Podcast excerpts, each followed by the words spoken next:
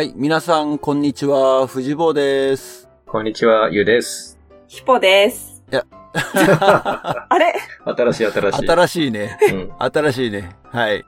一応、一応、紹介をしてから そうだった。入ってきてほしかったけど、かなり今日、前のめりのゲストということで、はいヒポでござい2ます。回目ということで、こう、続いているのかなと。うんはいうん えーっとですね、前回は今の会社の仕事に入る手前までの話を、まあしてもらった、入ったところまでか、うん。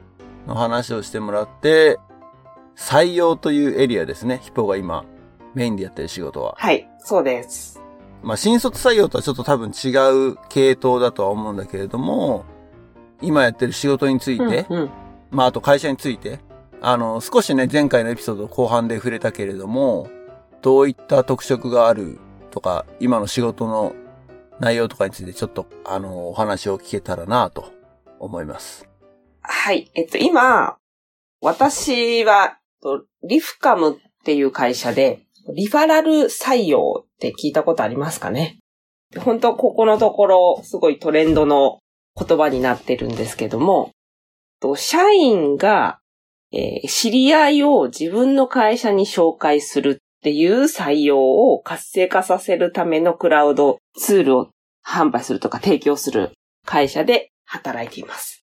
ですごいな、あの、採用の分野ではニッチにはなっているんですけれども、そのリファラルっていう友人紹介採用とか社員紹介採用っていうような呼ばれる採用が非常にその採用の中で今、あの、注目を浴びているというところで、20人ぐらいの規模の会社なんですけど、本当スタートアップの中で、えっと、カスタマーサクセス部というところで今仕事をしています。カスタマーサクセスってなんか本当いかにもベンチャーっぽいうん。ジョブタイトルだよね。そう。最近すごいその職種は注目されていて。うんううん。ん。うん。そうですね。アメリカの会社でもちょこちょこいるよ。そういうそうだよね。部署というかそこから来て、カスタマーサクセスっていう。うんあの、サースっていうビジネス領域というか、その本当作りながら、お客の要望を聞きながら、あの、本当に変えていきながら成長するっていうふうな、なんかサースビジネスうん。に、あの、必要になってくる職種で、単純にサポートするだけだと、プロダクト自体も成長しないし、お客さんも、まあ、浸透しないしっていうところで、あの、まずは、お客をサクセスさせるってところをミッションに。うん。俺もゆ一郎も、あの、IT 業界の人間だから、SARS って言って別に何にも疑問を持たないんだけど、一応補足説明をしておくと、ソフトウェアアザサービスっていう頭文字ですね。SAAS といううんうんうんのを取っていて、まあ基本的にサービスを提供するのに、えっ、と、物、商品を売るのではなくて、サービスとしてソフトウェアを売るとうん。う ん絶対わかんないと思う。わかんないよ。ね。コンピューターのソフトウェアって、従来っていうかもう俺が本当それこそ就職した頃までは、うんうんサースって言葉はなくて、そうだよね。なかったよソフトウェアね。って、うんえー当時は CD だったりとかフロッピーディスクで物理的に売っていたと。うん。で、それが、まあ、えっ、と、多分、 Salesforce を代表する会社だよね。うんそそうだねのソフトウェアをそういった形で販売するんじゃなくって、ソフトウェア自体がもうずっとクラウド上、オンラインにあって、それを、まあ、常にアップデートし続けることでお客さんに、あの、サービスを提供すると。最新のものが常にお客さんに届けられるようにっていうふうに出来上がったものが、まあ、SARS というものですね。おっしゃる通りです。わかんない？いやいや、そうだよねー、。あれだよ。そうなんです音よ。楽を、昔は CD を買ってたけど、そうそう。今はもう iTunes とか、そうだね。そういう形で聞いたり、映画とかもそうだよね。レンタルビデオだったのが、ね。今ね、うん。アマゾンだ、フールだ、ね、ネットフリックスだっていうので、つないで、月額で見れるようになったんで。うん。うん。物を持たない時代になっているっていうね。自分で所有そうだせずにね。クラウドに置いておくというか。なんか前前職とかだとそういうのなんか空にあるみたいな。うん。そんな風にイメージしてる人も多々いましたね。まあ、クラウドってね、まあ雲、ね雲のクラウドですかそうらね。そうそう。うん。確かに確かにね、iCloud とかね、雲のマークのアプリとかアイコンとかだし。うん。確かに。そう。あの、それを、あの、サービス領域としては、リファラル採用を、その会社内、お客様の採用を活性化させて、その自社の採用力を伸ばしてもらうために働いております。うん。今、あの、いろんな採用の手法があって、まあ、例えばエージェント経由だったり、まあ何か、例えばリクナビとかマイナビとか、採用の媒体を使ったり、あと今、あの、ダイレクトソーシングとか言われてるそのビズリーチとかなんかこう、会社の人事採用担当がスカウトに行って、ハンティングしに行くみたいな手法とか、大きくその3つがある中で、とはいえ、例えばコストがかかりすぎるとか、もうあのー採用の媒体に対してお金かけるけど、いい人が来ないとか、本当にあの、まあ、人口が減ってきていたり、若い人がいなくなった、あの、へ労働人口不足みたいなところで、あの、質が高い方が採用できない、そもそも数が取れないみたいな課題が、コストばっかりかかってるっていうような、その採用の中のすごい悪循環になっているっていうのが今で、じゃあ、もう、リファラル採用って何がいいかっていうと、本当に、あの、言ってみればお金をかけずに、社員がいい人を会社に連れてきてくれるっていう、本当に最高の手法であるっていうので、最近すごく注目を浴びているっていうところですね。で、お金もコストもかからずに、あの、すごくいい社員の周りには、まあ、いい友人がいるってところで、質も高い。で、定着率も高いっていうふうな、もう、三大メリットしかないっていうところで、日本でも注目されてきているって感じだね。え、その、リファラル採用って、うん。まあ、聞こえはいいけどって言ったら変だけど、日本語で言うところの、円弧採用、コネ採用とは違うの？違うんですよ、これが。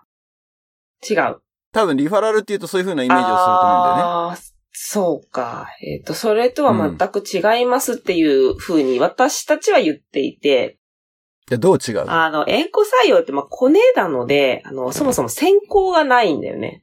あ、この人の紹介なら、みたいな、こう、もう、選考選ばずにう、ーん。会社が選定せずに、もう入れるものじゃないですか。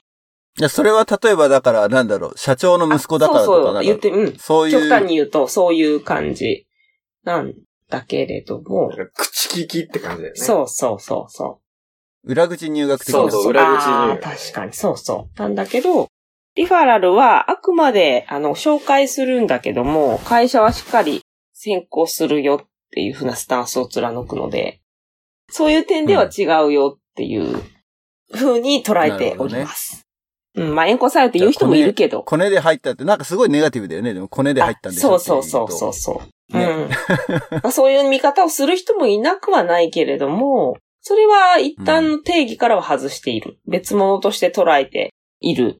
私たちとしては。うん。なので、社員紹介とか、友人紹介とか。ねよくアルバイトとかだともうなんか友人紹介制度とか、友人紹介キャンペーンとかやってると思うんですけど、うん。うん、それと同じようなイメージです。そのターゲットにする人材っていうのは新卒中と問わず、もうどんな職種すべてありだし、中途新卒アルバイト、あとうん派遣とかもやってますね。派遣業態の会社なんとかもいる。る。本当特にここのとこはもう新卒は、あの、リファラルやりやすくって、なんで新卒での声掛けとかも多いですね、今ね。あの、内定者が後輩連れてくるみたいなのとかは多い。まあでもそれは結構、うん、あったかな。俺が最初に新卒で入った会社も、だからそれはコネっていうのかもしれないんだけれども、あのーある高等専門学校うん。を卒業した人が、結構まあ創業時に近いメンバーだったりとかで、毎年その、なんだろうな、ゼミの教授とつながってるっていうか、いうのがあって、そのゼミからの卒業生を、まあ比較的採用したりとかっていう。なるほどね。ううんんうん。多分もちろんちゃんと面接とかしてるんだろうけれどそういった、なんだろう。大学の教授と学校がつながってる。それはまあ癒着とかではなくてだけど。うん。もう、その、募集団の一つのもうそういう、そこから採用するっていうふうな決まり事。うん。同じだよそうだ。ね。そうだね。でもそれって、うんでも、コネそれはどっちかというと入社ないかっていう。かもしれないです、でも、採用試験はしてると思うんだよね。うんうんうんうん。まあ、それをどっちに置くかっていうところはあるけれどもね。うん。まあ、リファラルなのかな。そのさっきそのリファラルをしないで従来の採用方法を取った場合に、コストがかさむとかいろいろ問題があるって言ったけど、それはどうしてなんだろう？そこは俺ちょっと、まあ、人事畑の人間じゃないからわかんないんだけど、どういったとこに金がかかっちゃうの？やっぱり何よりも専門職とか、それこそエンジニアとかは、もう、エージェントっていうと年収のだいたい3割が普通なので、あ、それは、紹介そう、手数料紹介手数料そう手数料単純になる。うんうん。うん。うん。なので、そこはもう何百万とかかかるので、うん。そのコストで言うと一番エージェントでやるならば、もう社員にお願いした方がいいよねっていう感じかな。一番大きなコストは。でもそれって、あれじゃないの？成功報酬じゃないの？あ、エージェントが？採用したならば、うんあ、そうそう。エージェントに払うじゃないの？んそういう意味でのコストもある。えっと、なんでエージェントの場合は成功報酬のコストだし、うん。えっと、採用媒体の掲載費用は、まあ、掲載費用なんだけど、そっちの方はもちろん、まあ、一回、例えば1ヶ月掲載するだけで、まあ、リクナビとかだと40万とか、高いところで100万とかするし、え、それはか何つ、一人のってことなの？それとも、えっと、1週間、えっと、うちの、あの、職種これですって求人を掲載したら、何十万かかるっていう世界なので、広告だよ、広告。募集人員に関わらず？募集、うん、求人内容を掲載したら、なんて求人票というか、写真と、こういう人募集してますみたいなものを、例えばリクナビで掲載すると、あーそう、安くて30とか、で、ちょっと大きい写真載したらもうすぐ6、そんな70万。するんだ。ははいはいはい。じゃあ本当にもう広告い。そうそうとそう。同じだから、スペース取った分っていうか。そうそうそう。だから A プラン、B プラン、C プランみたいなのがあって、なのでもう大体大きいとこは大手が抑えててとか。で、最初の1週間は、えっ、と、上の方に来るけど、だんだんこう、下に下がっていって見られなくなるみたいな。ああ、なるほどね。かつ、リクナビ、マイナビとか、あと、円とか、なんか最近、アットタイプとか、いくつかもう結構、どの媒体はこういう特徴があるみたいなのがあるんだけども、大体横並びで、全比較してもそんなに大差がないから、正直。うんだから、あの、本当質が低いとか、えっ、と、選考、なんて、応募、そもそも応募率が低いし、面接には来ないし、あの、通ったとしても辞退されるみたいな。うん。工数だけかかっちゃってしょうがないっていうのが、結構媒体。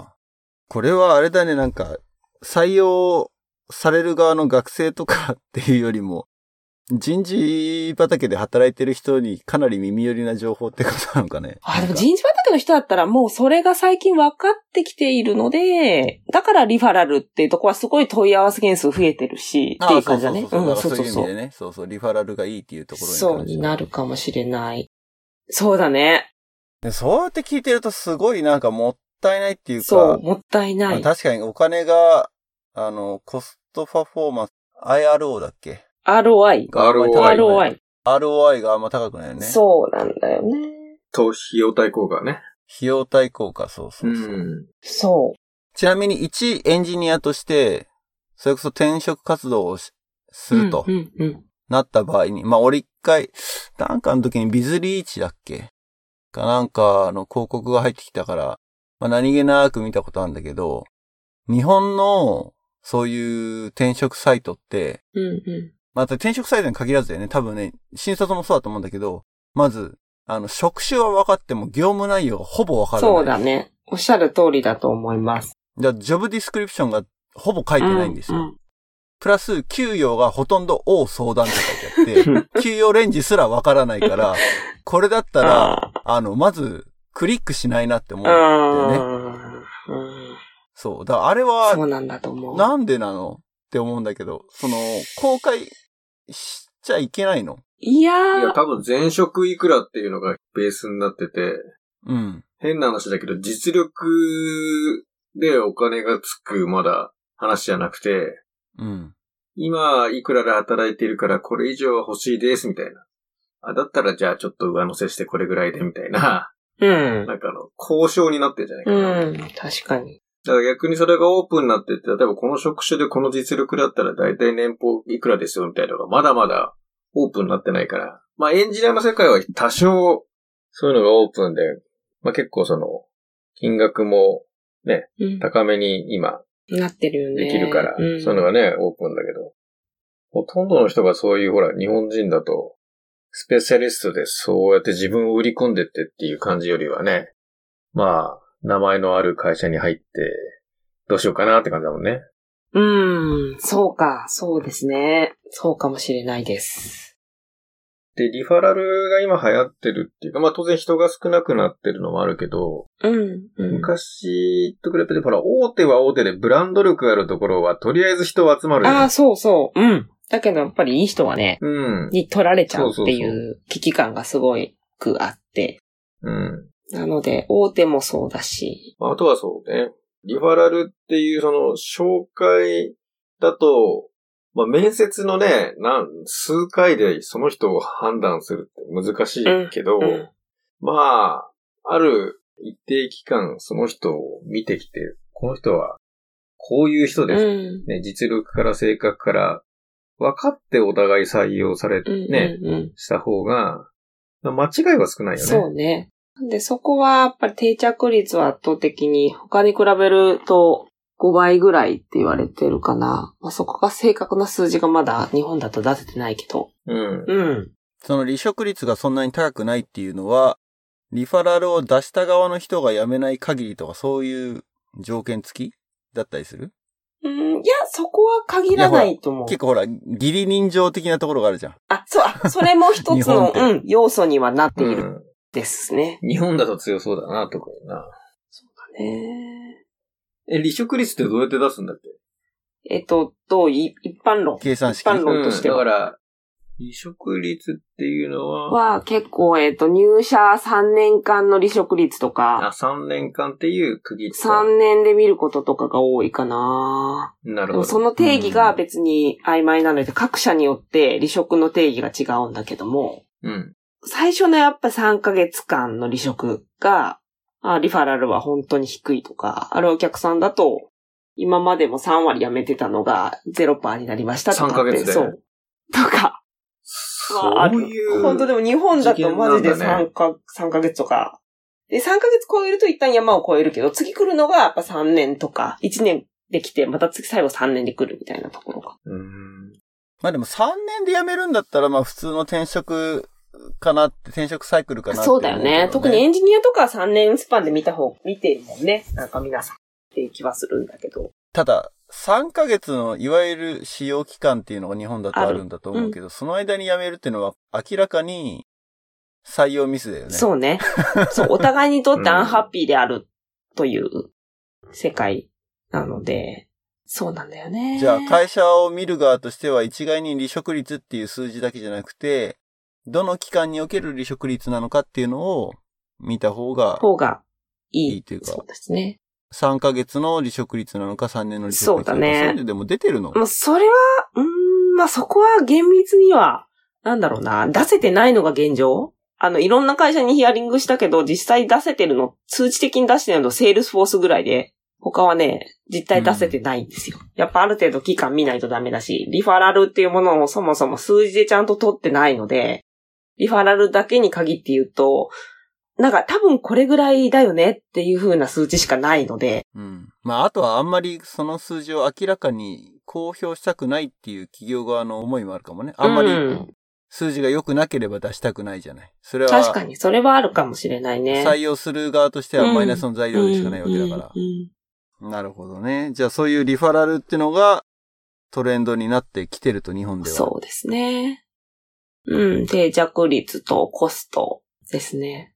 いや、でもそのコストは結構びっくりだわ。そんなにかかるんだので、その、掲載費用ってのは。うん。だからそういうコストを、あの、社員に還元したいっていうので、うん。あの、インセンティブとかをつけてる会社が多いんだけれども、うん、うん、うん、うん。結構それが、エンジニアとかで言うと意外とインセンティブが30万とか、あとな、コンサルタントだと50万とか100万とかやってる会社も稀にあると。うん。それもでもあれでしょ？条件付きでしょ ?1 年以上勤めたらと。かあるでしょ？うん。うん。で、その辺はアメリカと一緒だよね。うちもリファラルプログラム、まあ普通にあって、だ HR 人事が、うんと、リファラル出してくれたら、まあそれもだからうちの会社の場合だったらワールドワイドにやってるので。エリアによって金額が違うのね。例えばこのシリコンバレーだとすごく競争率が高くあてー、リファラルだろうとなんだろうと、その、新規採用ってのすごく難しくなってるんだよ。だそれで本当にリファラル出して、で、採用が決まって1年以上、だから半年だったかちょっと忘れちゃったけど、勤めたら、それこそね、5000ドルとかってボーナスが出たりとか。で、違うエリアだと、例えばね、ヨーロッパとか、アジアとかだと、もうちょっと金額が低かったり、3000ドルだったりとか。そうね。それはやっぱり金額変わるよね。あとは、その、ジョブ自体によって、ホットジョブと、まあ普通のノーマルジョブとっていうのがあっうんて、うん本当にもう、すごく早く採用したいっていうようなポジションの、いわゆるホットジョブだと、その、リファラルボーナスが1.5倍になってたりとかなるほ。どね。うんへえ、そういう設計されてるんだね。やっぱりちゃんとね。なるうん。ほだからその、なんだろう、世界地図の中にその色分けがされてるのね。その、アジアは緑で、アメリカは青ど。で、へえ、面白い。ヨーロッパは黄色でみたいな感じで色分けがされていて、で、そこにこう、5000、3000、7000みたいな書いてある、そのチラシが、あの、社内の各所にこう、パチパチ貼ってあったりとか。へえ、そうなんだ。おー、これ面白いことを聞いた。っていうのは、だからそこでだから社員の目に触れるようにして。そうだよね。本当にそうだよね。いうのはあるよ。日本でもまずは周知っていう。まず周知しないと何も始まりませんっていうのをずっと言い続けてて。うん。あの、結構インセンティブ作ってますっていう会社ってたくさんあるんだけど、そもそも社員が知らないとか、うん。そういうところからのスタートがまず日本の会社だから。ちなみに採用プロセスの違いはあるの？うーん。リファラル採用ねと普通に表玄関から、あの、アプライしてくる。もしくは、うんうんうん。エージェント経由とか、その、どうやって採用にたどり着いたかによって、採用プロセスっていうのは普通の企業って違うものなの？えーっと、そうだね。最近は、でも普通だと本当書類選考から始まるんだけど、日本って。やっぱその書類がないとか、あくまで後で書類出してくださいね。一旦確認のためぐらいの位置づけにしていたりとか。えーっと、そのなのリファラルの場合は、まあ、よくあるのがカジュアル面談から始めますっていう、その選考要素のない、お互いを知りましょうっていう面談から入るっていうパターンですかね。うーん。でもそれって、最近で言うと、エージェント経由でも、あの、面談、社長面談からいきなりスタートみたいな会社もあるし。いきなり社長。あの、あ、でもそれ スタートアップかな。あベンチャー企業は結構そういうのがあったり、それ引き付けから入って、で、えっと部長から、部長の面接あって、また最後社長が出てくるみたいなのも、最近はあるけど、なんかまだまだ、その書類選考、一次面接、二次面接、最終面接みたいなのが当たり前で、そうじゃなければならないっていうのが日本の会社多いので、それはなんかそういう縛りがあるの？法律的な。ない。慣習ってこと？あとはまあ、あの、大手とかだと、ある程度一旦の振るい落としが書類選考が一番楽だからっていうのはあるけども。なんでうんそういう意味で書類はないっていうところからリファラルの場合は入る会社。まあ成功してる会社、うん一定の数字出てる会社は、あの、選考要素を最初には絶対外してます。一番最初の選考要素を外す。選考要素を外して、うんあくまでカジュアルに会いましょうっていう。で、そこで、そもそも、なんかリファラルの今メリットのもう一つとして、あの、なんか転職の潜在層にもリーチできますよって言っていて、潜在層。潜在層。なので、転職しようと考えている人が、他の手法だと、その人たちにしかアプローチできないけど、リファラルの場合は、まだ転職する気がない人に関しても、一旦会社に教えてねっていうスタンスでいるので、例例え、ば、半年後その人転職考えるかもしれないし、一年後かもしれない。その中で、あの、そういう人とも一旦会社は会っておいて、いいタイミングで会社から声かけようってことができるので、それは、あの、メリットとししては大きくて、でもそれをなかなかそういうふうに捉えられない人事の人が多い。目の前の採用数だけに追われてて、タレントプールを蓄積しますみたいな発想になってない人たちが多い。うん。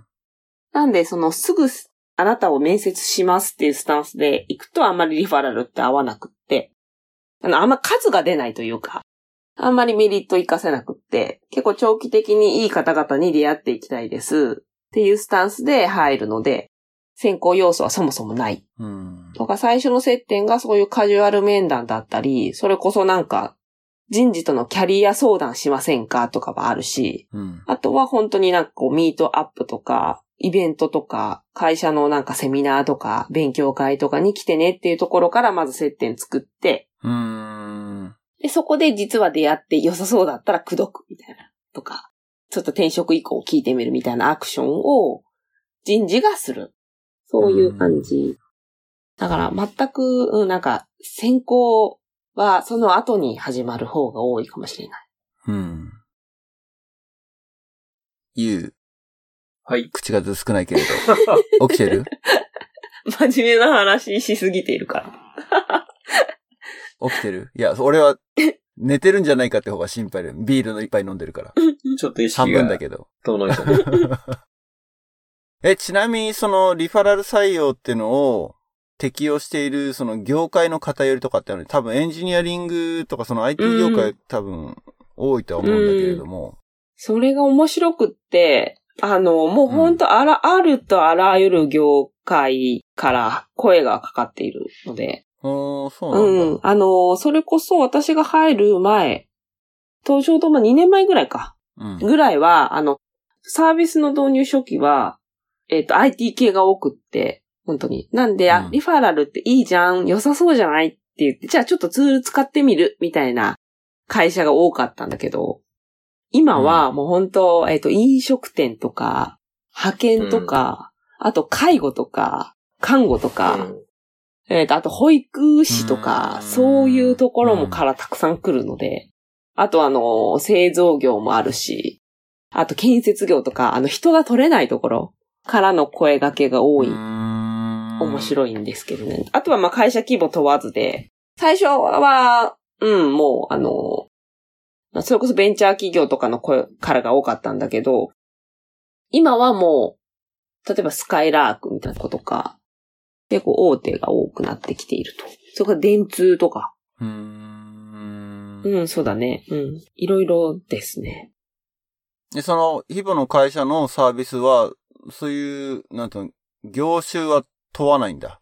その、サービスとして、そんなにフレキシビリティがあるのかっていう、すごくなんか、テクニック的な話になっちゃうかもそしれないけれで言。うと、どちらかというと、そこが一番今の会社の難しいところで、あの、実は二つにサービスを切り分けようとしていて、うん。一旦最初は、すごい IT 系の、あの、すごいリテラシーが高い人向けに作ってたんだけども、うん。実際声がかかるのはそうじゃない人たちが多くって、なるほどね。今結構アルバイト採用向けに要望を聞いて作り始めていて、それ、あ、そうなんだ。そこはターゲットマーケットなんだ。そこはターゲットにアルバイト採用なんて、だってすごいテンポラリースタッフみたいなもんじゃん。また契約社員もそうかもしれないけれど。うんうんいや、それすら人取れないって今。そこが取れなくて、うんむしろリファラルの親和性は高いから、うちはターゲットにしていこうとしていて、うん。あのー逆に逆にビジネスとしてはそうなんだよね。マーケットそう。エージェントとかももちろん、ある、あエージェントじゃない、えっと、IT のそのエンジニアも、もちろん、あの、リファラルって意味ではいいんだけれども、うんその SaaS ビジネスとしてはそうね。どちらかというと規模が大きい多店舗展開している数が取りたいっていう方がマッチするので、そっちにサービス寄せていてかつ中途採用向けのものは別に今作ろうとしているところ。まあ性質は違うもんね、全然ね。バイトと正社員と、正社員っていうかそういう全く違う。プロフェッショナルスキルを持ってる人とでそうな。の。その先ほどのその選考のステップも違うし、えっ、と、その、うん。なんていうのかな、候補者との出会い方も違うし、考えるべきスパンも違うし。だから、分けねばっていうので今必死でやってるところ、正直。まあでも実際あれだよね、リファラルが流行ってるというよりは、もうあらゆる手段で人を取らなきゃいけなくて、それの、そうそまあ、新しいジャンルで、今、リフカムがそのポジション取ってるから、引き合いがいっぱい来てるってそうだね。話だよね。うん。ちょうど採用難の波が今すごい来始めてて。まあでもこれ古くて新しい気もしてて、うんうん。だって大体ほら、もうサークルみたいなもんじゃん。その、お前、あ、そうそう。俺らこれ行くから一緒に行こうぜみたいな。例えば学生とかさ、そうなんだよみね。んなでこのバイトしようぜみたいな。そうそうそうそう。カレッジやろうぜみたうんいなうん。話でしょ。うん。で、誘ってきた人が熱意を持って口説いて、入ってもらうってそうそう。いうところうんを、がもうベースとかも当たり前に、うんそうなんだよね。うん。だから多分、そういう経験は誰しもが持っていると思うんだけれども、自分の会社ってなるとそんなその発想にならないですよ。いや、だからそこがさ、多分、ベンチャー気質が強いところって、もう社長からそれやっていかないとだって採用できないじゃん。あそうだね。だからベンチャーは当たり前なんだけどね。うん。だそれが、まあ、その、全社員でそれをやろうぜって話になったってことだよね。あ、そうそう。そういう戦略的に全社員でやろうぜっていう、そう。そう。決定になったからこそ。採用っていうか人事にしろだってさ、社長にしろだって口説いて入ってもらうための、ね、ことは今までやってたもんね。そうだね。だからそこを、より社員の力を借りてみんなで採用していこうとか、うん全社採用、ん全員人事とか、なんかそういうコンセプトはある会社によって決めていて、どういうスタンスで会社が採用するかっていうところの見直しを今図る会社が多いかな。うん。で、この間あれチラッと話したんだけどな。でも結局それをやるってことは、従業員満足度が高くなきゃいけないし、うんうんまあ理念とかコンセプトとかビジネスモデルがある程度、しっかりしてないと、そもそも、ね、会社に不満持ってたら絶対に紹介なんてしないじゃん。そう。なんで、リファラルがうまくいってる会社はいい会社であるっていう単純なうん。ことでできるね。なんで、サービスとして。逆に言うと、リファラルのデータがいいところは、買いってことだよ。株。株価。まあ、そうだね。株て、いいかも。確かにそうだね。だし、やっぱいい会社にはいい人集まるっていううん。ことが当たり前にこれからなるよねっていう。いいこと書いてもどうせやめるから、そんなことはダメだよ。本当透明になしていこうっていううん。ことを日本でも本当当たり前になっていってるというか、そうなりたいからこそ、なんか今の、今のサービス、今の会社もしてるしっていうふうな。うん。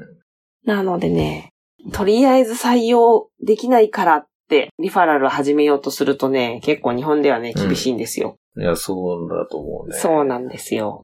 うん採用できない理由がそこじゃないと思うからね、俺は。そうん。とその、採用のプロセスがまずなんかおかしいっていうか、これ多分、アツキーが来た時にも話した気がするけれども、うんうんうんうん。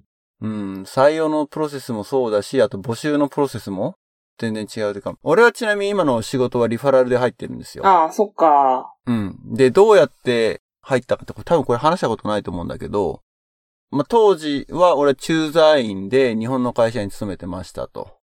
で、まあ、ちょっとビザの話はちょっと置いといて、とりあえず転職できる状態にはあったので、仕事を探してたんだけど、その前の会社の後輩が、前の会社を、もうずいぶん前に、10年ぐらい前に辞めてて、で、ベンチャーに入ってたんですよ。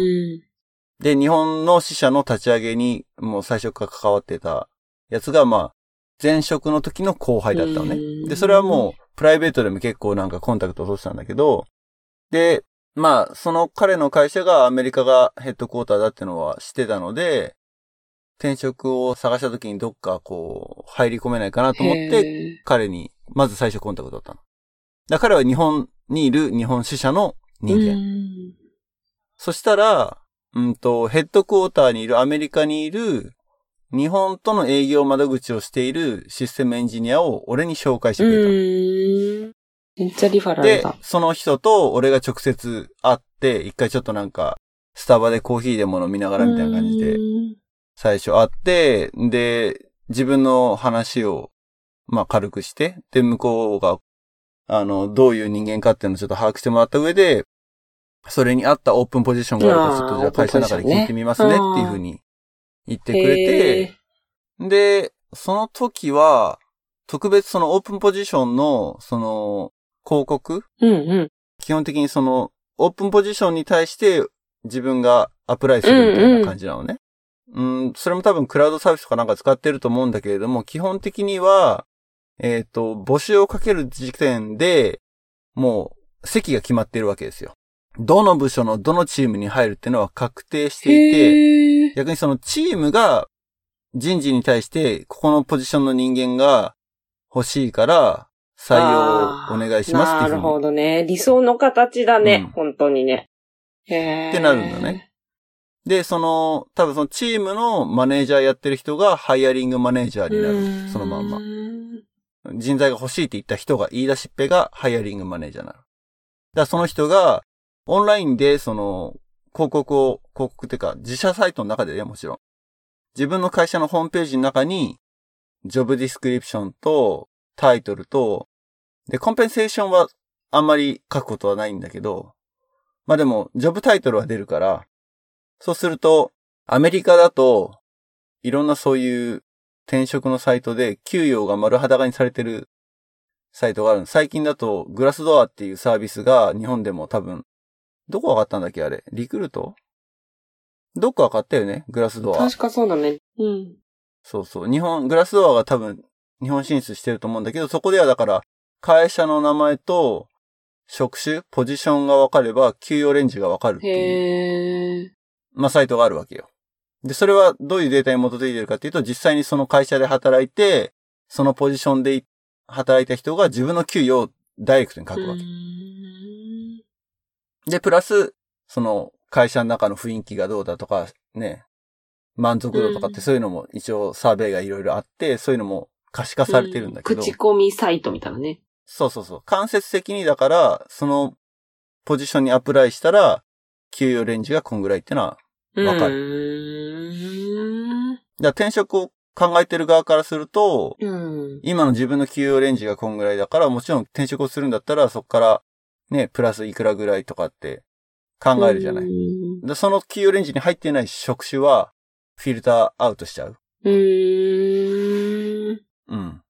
で、 LinkedIn とか、あの、 Glassdoor とかっていうそういう転うん職支援サイトっていうのは全部そういうのが、数字が明らかになってるし、もちろんだから、 job description でフィルタリングをできるので、そうすると自分とマッチしない職種も見えてこない。自分の持ってるスキルと一致する、もしくは自分のやりたいことと一致するものしか出てこないようにフィルタリングができる。。でもこれも前話したかな。それができるのは、法律が違うからだよね。法律で縛られてるの？そこって。あの、に日本ってさ、簡単に首切れないのよ。法律で。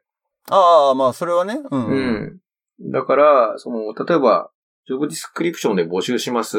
でもその仕事がなくなったら、ハイヤー。あ、あれか。ババチャの時かな？だからそこら辺がほら、ドラスティックにできるじゃん。うん。うんだけど日本の場合は、いや、この仕事、ね、事業うまくいかなかった、売買ってできなくて、配置転換するなりさ、何かしらすげえ努力しなきゃいけなくて、なかなか首切れないし、うん。あの、パッケージみたいのをなんか出して、はい、バイバイっていう感じじゃないよね。うん。うん、でもそれとオープンポジションを明らかにするのと関係いやが、、で、そのさっき言ったオープンポジションを明らかにして、この職種が今必要です。で、げうんその現場が採用しますっていう、単純に、ね、シンプルにいけばいいけど、会社からするとさ、その信用調査じゃないけど、あとは、いろんな人が見て大丈夫かってチェックしたいとかさ、多分そういうのが働く気がするんだよね。うーん。そうだね。なんかそこが、人事と現場のその力関係がどっちが強いかとか、そういうのによるよね。やっぱりね。あとはでもそうだよね。日本の特色としては人事採用担当っていうのがすごい権力を持ってる。そう。ね。そう。そういう会社そこが、そすごいなんか、俺から見るといつも違和感があるっていうか。まあ、ことエンジニアに関してだけど、エンジニアのことをよくわかんない人事の人が、早い段階で書類選考で、いい人材を落としていたりう。とか。なる。ほどね。専門的話をできないから、最初の面接で。結局、力量を測れないんだよね。ね正確に人事の人じゃ。っていうことがあったりっていうのは、まあまあよく、あのー、日本の転職事情ではよく聞く話。ね。多分随分そこは変わってきてるというか、本当にその、現場に採用を落としていこうという風にはなってきてる感じはするけどね、見てると。だいぶ。じゃないと、やっぱり、機械損失になるし。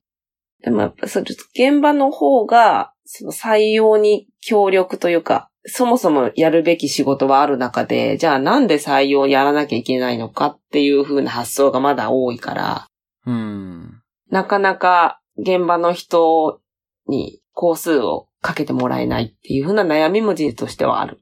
でも現場の人たちは人が欲しいって言ってる人たちじゃないの？そう言ってる人たちで、言ってるけれども、そこですぐじゃあ自分たちが先行やり、なんていうのかな、その、最初から入りますっていう風な会社はうまくいくけれども、なぜかこう縦割りで、それは人事の仕事でしょっていう会社も多いから、うーん。うん、まあ、ちょっとエンジニアに限ったら多分現場にもう降りてきてるかな。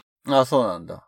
うん、でもそれもま最近だ、あでもそれエ。ンジニアに関係ないと思うんだけどね。うん、そうなんだよね。俺はね。結局そうそうさ、おっしゃるそうだね。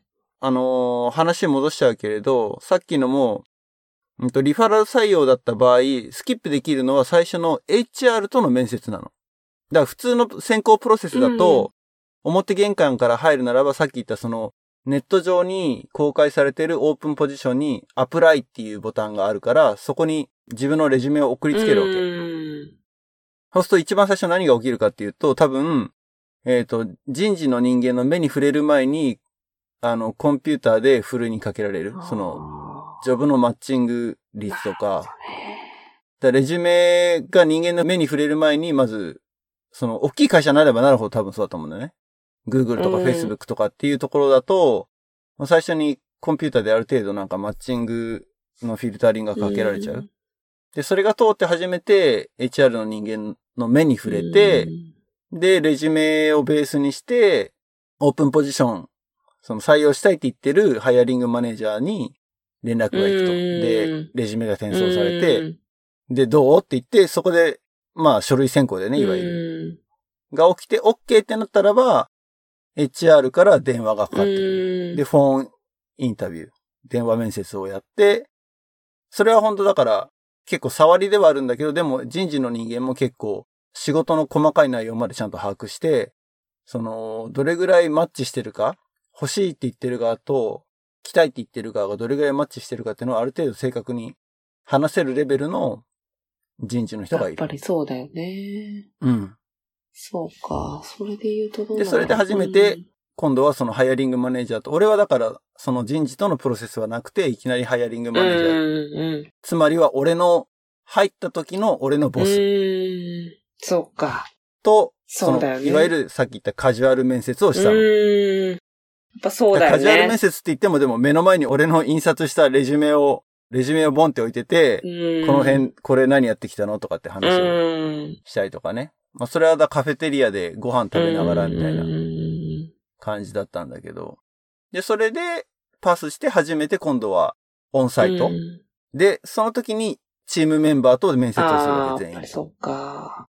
朝8時半だか9時ぐらいに呼ばれて、そこから夕方5時まで7人ぐらいと、ええすごっ。1人45分か1時間ずつぐらい、ダーッと1日中面接。へえ、そんなやるんだ。すごいな。そりゃミスマッチも起こらないわね。そうそうそう。だから、俺が面接した時に関しては、俺はこのポジションがいいって言ってアプライしたんではなくて、リファラルで、あの、こういう知り合いがいるんだけど、ど、誰か欲しい人いないっていう感じの募集の書き方なるほどね。だから、いろんなチームの人と面接をしたうわけ、俺は。で、向こうもこっちをだから品定めしてたってういうか、ーん。だからどのチームがもらうか、それともどのチームにも拾われないでやるかっなるほど。ていうタイプの採用だった。だから面接の内容も全然バラバラだったっていう。それって、紹介元はその、日本にいた友達になるの？じゃない、ああ、どっちになったんだろう、それはね、俺はわかんない。だ どっちがリファラルボーナスもあったのかよくわかんないけど、俺もそこ気にそれなった。結構ね、あの、よくある質問というかね。あ、そうか。半々。どうなったのかね。まあ今だったら聞けるけどね。ねうん。あれどうだったのとは聞けるけど。うん。まあ確実にでもヘッドクォーターにいる人はリファラルボーナスはもらってるああ、はずやっぱりそうなんだ。多分そうじゃないかな。それで、うん日本にいたやつにはプライベートで怒ってやるよみたいな、そんな。ああ、それぐらいかかもし。れないね。うん。入ったから、はいまあはいそう。そうだよね。飲み一回怒ってやるぐらいのね、うんあれがあったかもしれない。それは俺、俺からは見えないから。そうだよね。へえ。まあだからそう、基本的に人事はあくまで入り口でしかなくって、本面接は採用が決まった場合に一緒に働くチームメンバーとやうるんのが基本なので、それは別にエンジニアだからなんとかじゃなくて、どの職種でも同じやっぱ採用の責任は現場にあるって感じか。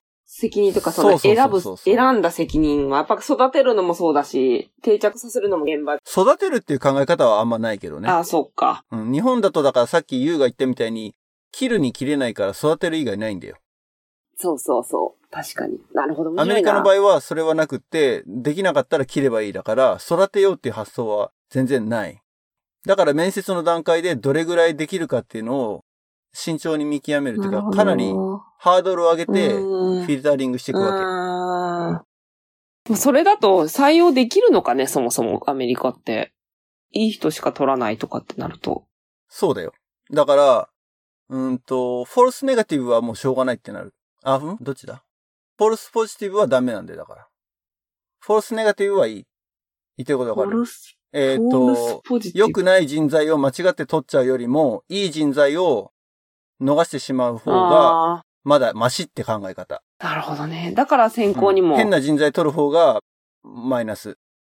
本当はすごい人材なんだけどうん、選考の仕方で、残念ながらうちには入らなかったってのは、まあしょうがない。本当だ。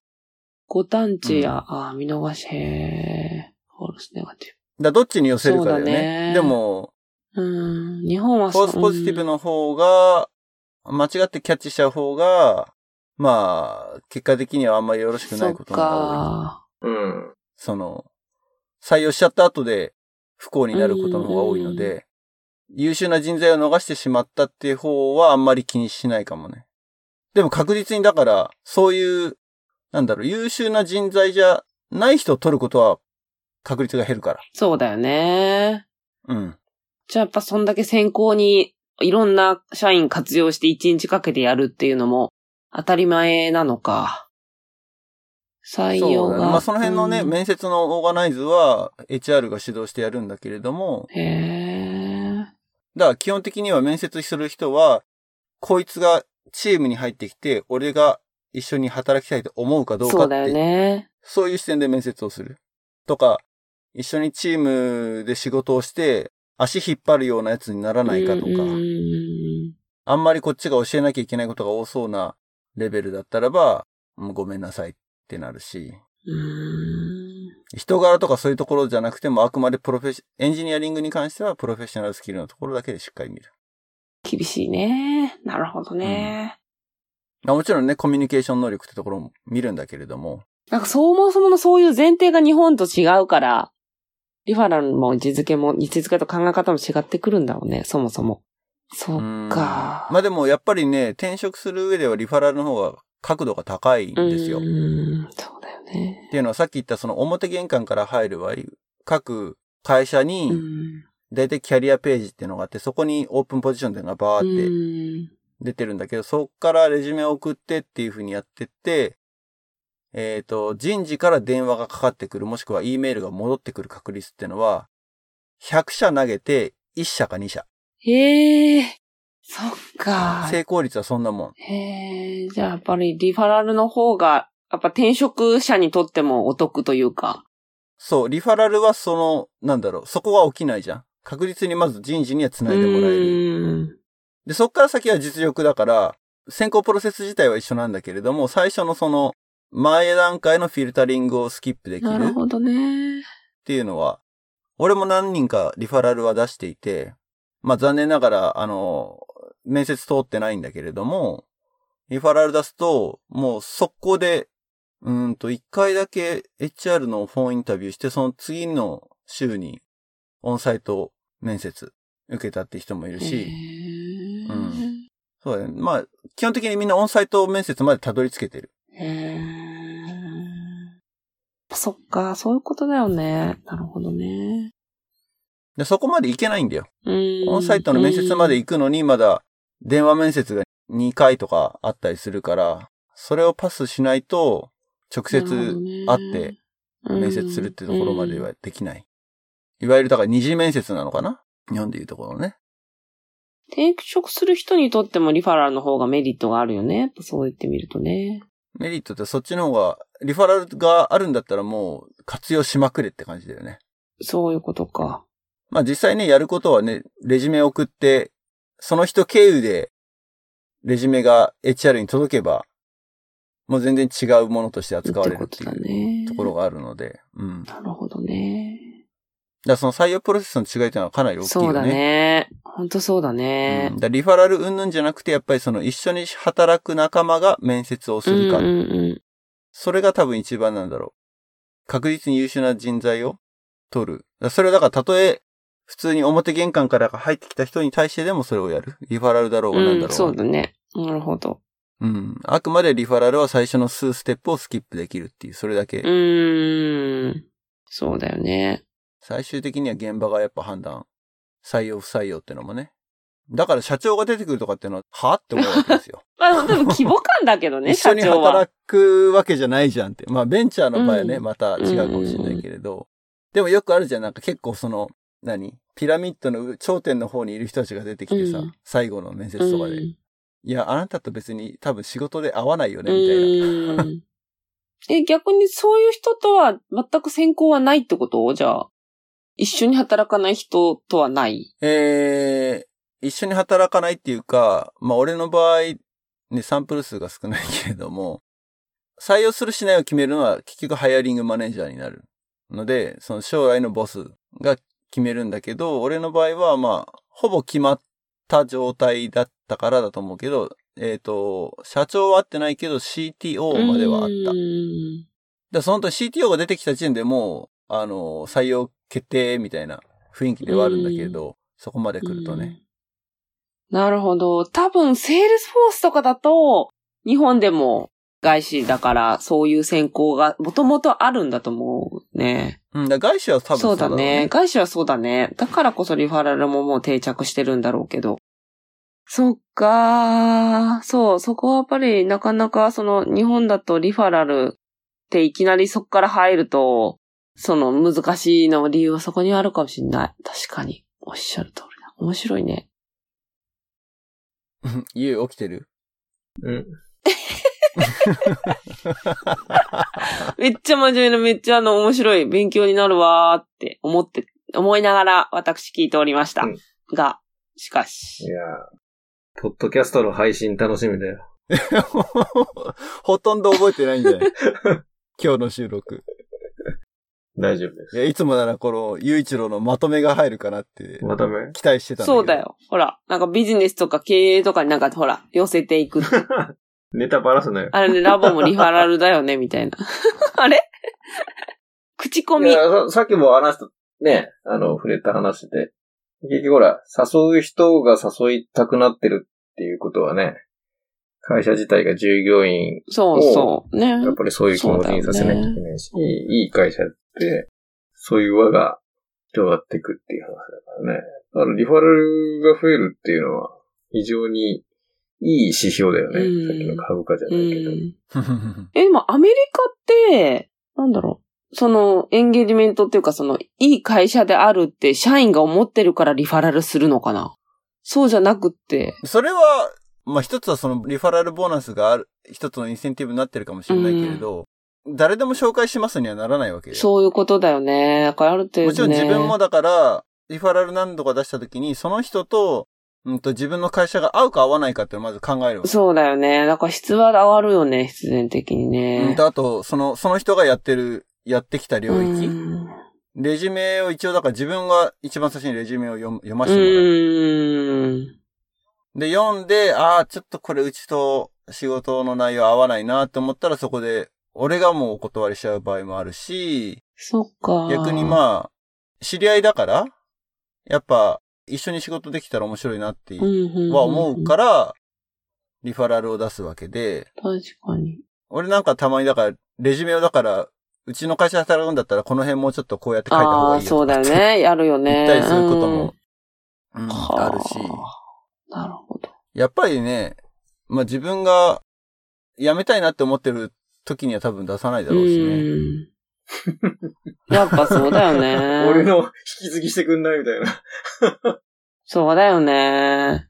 いや、さすがにね、リファラル出す時に自分のチームに入るようなケースはあんまないと思うんだけど、うん、そうだね。うん、かなりレアケースで、逆にその、そういう知り合いの中で仕事探してるんだけど、つって、やっぱみんな宣伝するわけよ。うんコネクションの中でね。で、仕事ないですかね？って言ってる人のだバックグラウンドとか聞いてみて、うん、合いそうだったらリファラル出すよって、へえ。もし、うん、あれだったらこんなポジションあるからちょっと見てみてってリンクを送ってさ。か。それは、じゃあ、じゃあ、藤坊が誰かを紹介しようかなと思うそのモチベーションは何なの？別にインセンティブだけじゃないよね。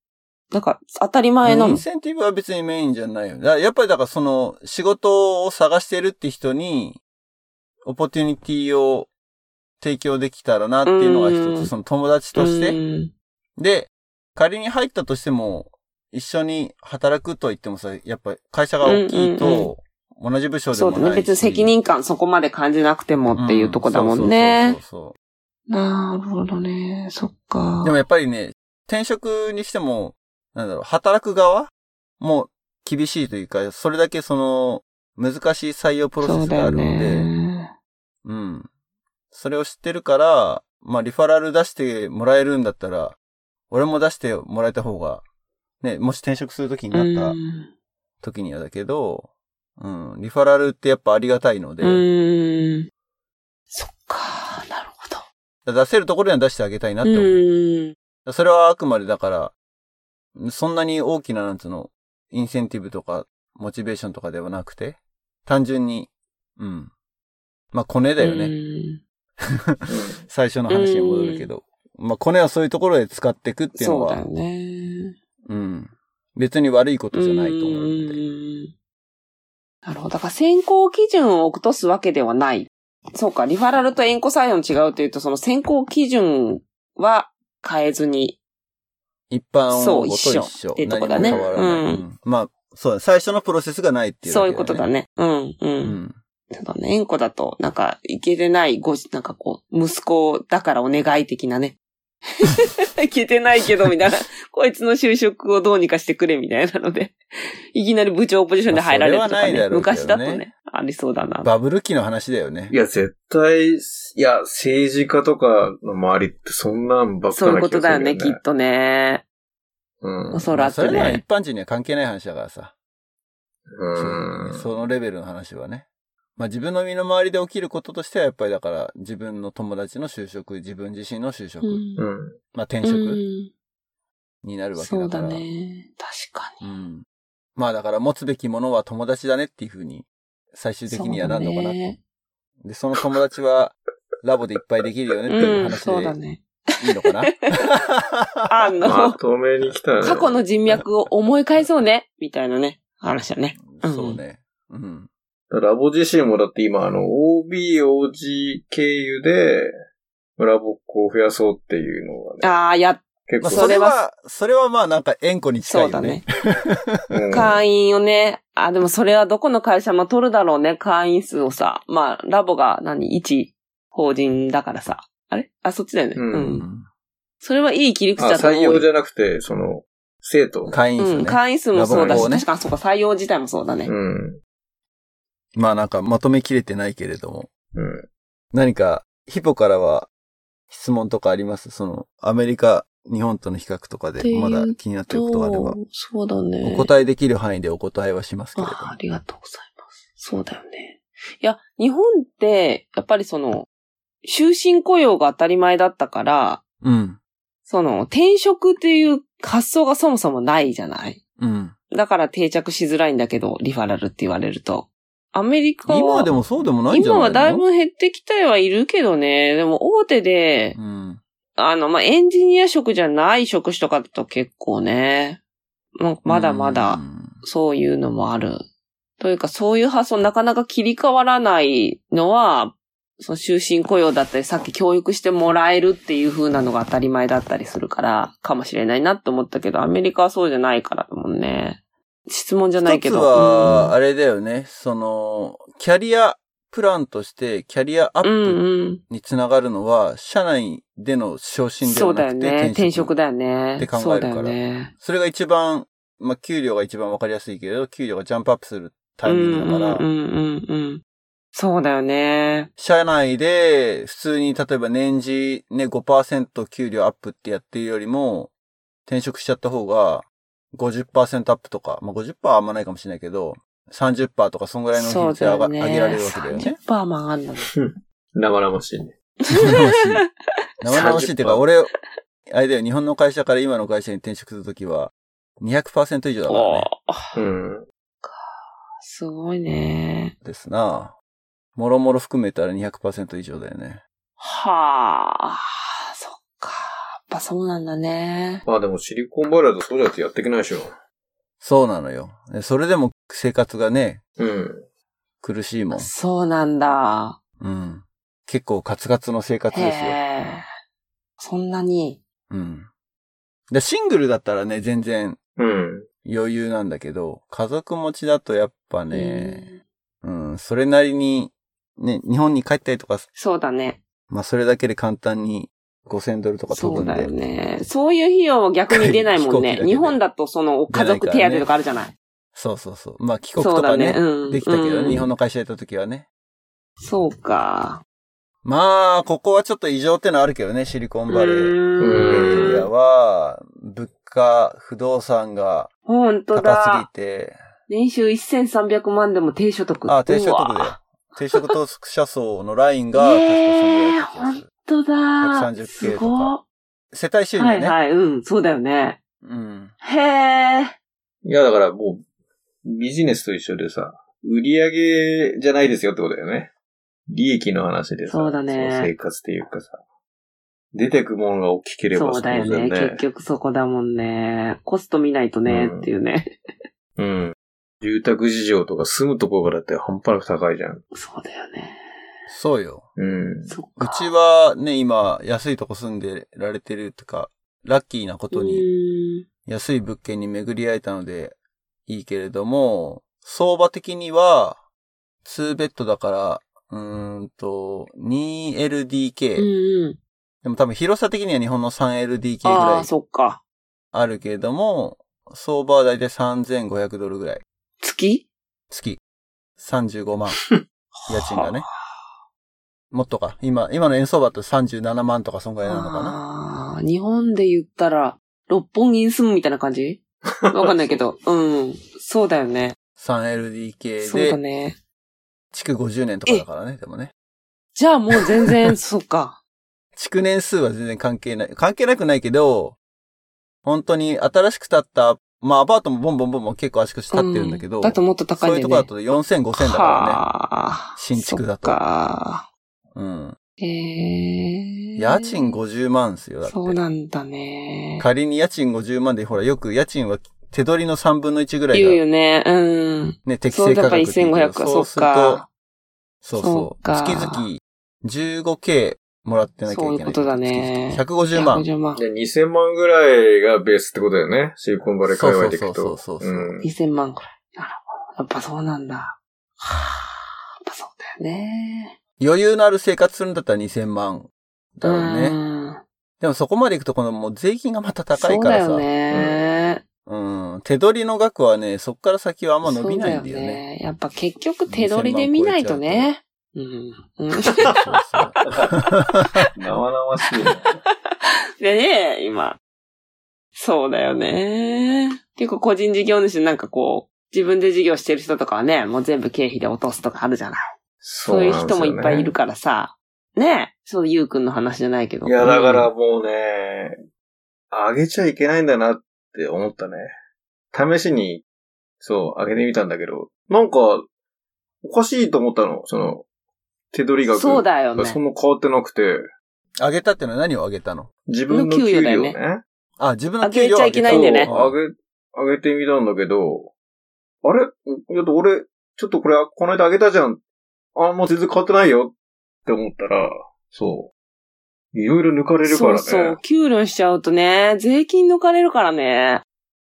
だからもうその、すごい抜かれてんなそうだよ。ね。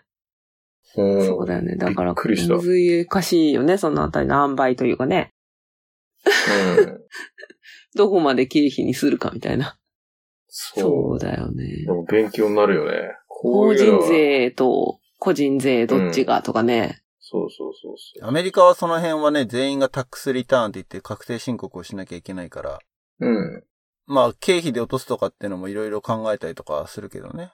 まあ、経費にできるものは。うん日本だとほら、青色申告っていうか、個人事業主として、まあ登録して、で、いろんなものをその、経費として、うんその個人事業をやってるっていうことで、その、これは経費扱いになるみたいなうん。形にしてるけど、アメリカもそういう感じ？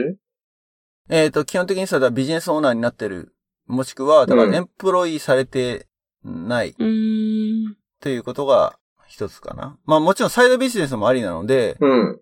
あの、エンプロイーであっても、うんと自分の、例えば、うーん、そうだな。俺が個人で副業で何か別のことをやってるってことにしちゃって、うんうん。しちゃってってかししてると。うん。で、それで収入がありますと、ある程度。うん何でもいいんだけど。ブロガーでもいいわけですよ。うんうん例えば。でブロガーをやってますとか、YouTuber やってますでもいいんだけど、うんそういうふうに、まあ一つの、えっ、と、ビジネスを回してますっていうふうに申請するときに、それにかかった経費としてっていうふうにやるわけ。うんうん。そうすると、まあもちろんだからその、副業でやってる側の収入も、雇われてもらってる給料も合算した状態がし自分の収入になるわけだから、うん。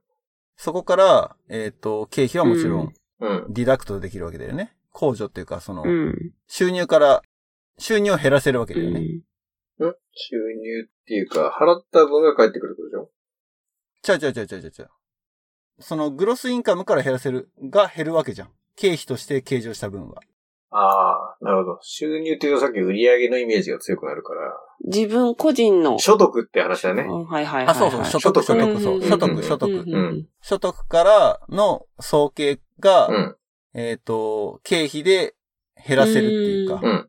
感覚的にはね、うんその、なので、サイドビジネスをやることによって、うーん、本来であれば、あのーいろいろ細かいのよ。そのために、自分の家の書斎をとか、うんその仕事場を持っていたら、そのスペースの、なんだ、面積に応じてディダクトできる金額が変わったりとか、なんか、うん。もうすんごい細かいのがいっぱいあるんだけど、あとはだからそのビジネスをやるのに車を1台使ってるんだったらその車の費用うんとかガソリン代とかそういうのも全部経費として落とせるし、まあでも、それは一緒だよね。そうだよね。うん。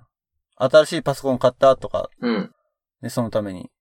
ってなったらそれも経費で落とせるし、それみたいな。、個人事業主申請みたいなのもあるんだよね？ってことは。個人事業主申請は、申請は別にしなくて何もしない。もいいんだ。しなくていいんだ。自分がだからどういうビジネスをやってるかってへいう。ーだからこの収入はどっから来てるかっていうのに、一つは、雇われでもらってる給料があります。うんもう一つは、副業でやってるこれがありますっていうのを、まあ、書くうんうんうん。だけ。へーそれがだから、法人登録してる必要も全然ないし、まあ、フリーランスでやってるみたいなもんだからさ、副業だったらば。うんでうちの嫁さんなんかは、コントラクターとして働いてるので、一応、うんと、自分自身がビジネスオーナーになるわけですよ。うんうん。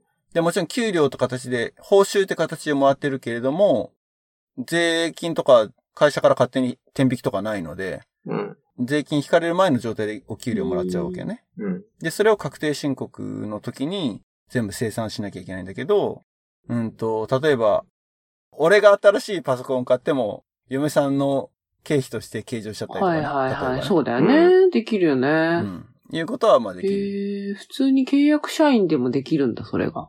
そいや、だから日本、ん？契約社員はあれでしょ？この青色でやっとけば、その多分今、契約社員、なんかその派遣のイメージとかかもしれないけど、そのコントラクトで個人事業主として契約すれば、うん同じ話だよね。そうそうその日本で言ったらフリーランスフリーランスって方が多とかだよね分感覚は近いのかもしれないけどね。うん。たださっきのこの、シリコンバレーは細かいルールがあってって言ったけど、日本だと結構そこってなんかそのアメリカがだよね。アメリカがなんだ？そこはなんかあれだね、その、塩梅があるみたい。その、細かいルールになってなくて、なんかその、それは、成り立ってるかな、説明が成り立ってるか成り立ってないかで判断されるみたいな。ちょっとね、ファージーなんだよね。日あ本の場合。、それは、そうよ。それはそんな多分変わんないと思うよ。あそれが一緒？うん。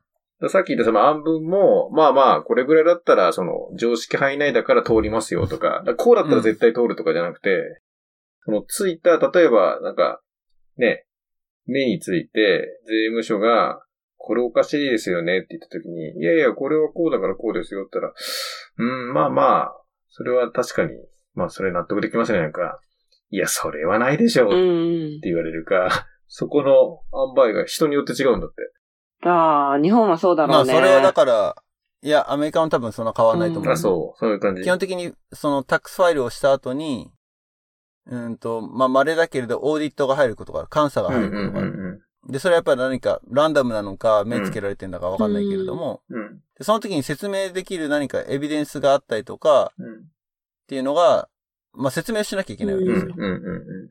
でもそれ多分個人でやるとすごい大変だから結局、それを代理でやってくれるオーディットプロテクションみたいなのだったりとか、ううん。うん。あとは公認会計士とかにタックスをやってもらうんだったら、その人が代わりにサービスとして、その分だから手数料を払うんだけれども、うもちろんん。その法的論拠うん。をちゃんと説明した上で戦わなきゃいけないい。シチュエーションにはなる。ただそこは多分、その監査をする人間によって若干の差はあるとは思うけどね。と、まあなんか採用の話から随分、生々しい話が続いてしまいましたけれども、ここいらで、ね、そうですねクロージングにしたいかなとやっぱ思います。副業の時代ですということで。うん。うん。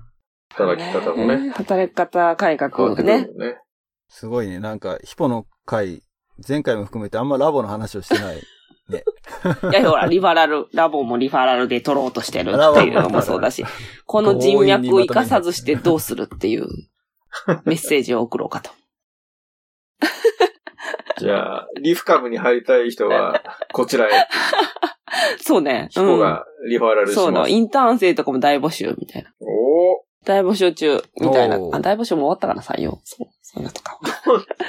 サマーインターンがこれからじゃないの？だって。そうね、春、そうですね。夏のインターンがね。確かに。いろんな会社で、あの、インターン生をお客さんの中でもやってるっていうね。そっか。結構お客さんに紹介したりとかもやってる人もいるし。そうだよね。で、ヒポに聞けば、なんかそういういい会社を見繕って、いろいろリストしてくれるってことかな。ラボコ特典でね。そうね。ラボット特典ね。で。じゃあ、アナザードンリスナーに関しては、そういう特典が。お売りができたね。勝手に、勝手に。リファラルと言いつつ、言いつつ。あんまり知らないけど、ラボっていう共通点だけでリファラルしてる。そうだね。もうでもラボの中ではありそうだよね、そういうの。絶対あるねえあるよねラボの環境で育ったってことは、ある程度ね、身元もしっかりしてんじゃん。身元ああ、まあ。ね、ラボの会費もね、払ってね。うん。そうだね。信用調査いらない。信用調査、そうそう。確率的にはね、うん。ちゃんとした子が多そうだよ多そうだね。真面目な子も多そうだし。うん。お、じゃあ、えー、ヒポが働いているリフカムのウェブサイトのリンクはショーノートの方に貼っときますので、ありがとうございます。転職をお考えの方、もしくは今就職活動中の学生の皆さん、えー、もしよかったら、リフカムのホームページを覗いてみてくださいと。ね。で、どうだろうね。まあ、コンタクトがあるかわかんないけれども、例えば、アナザードーンの匿名の質問箱とかにね、投げてもらえれば、ひょっとしたら、匿名じゃダメか。つなげられないか。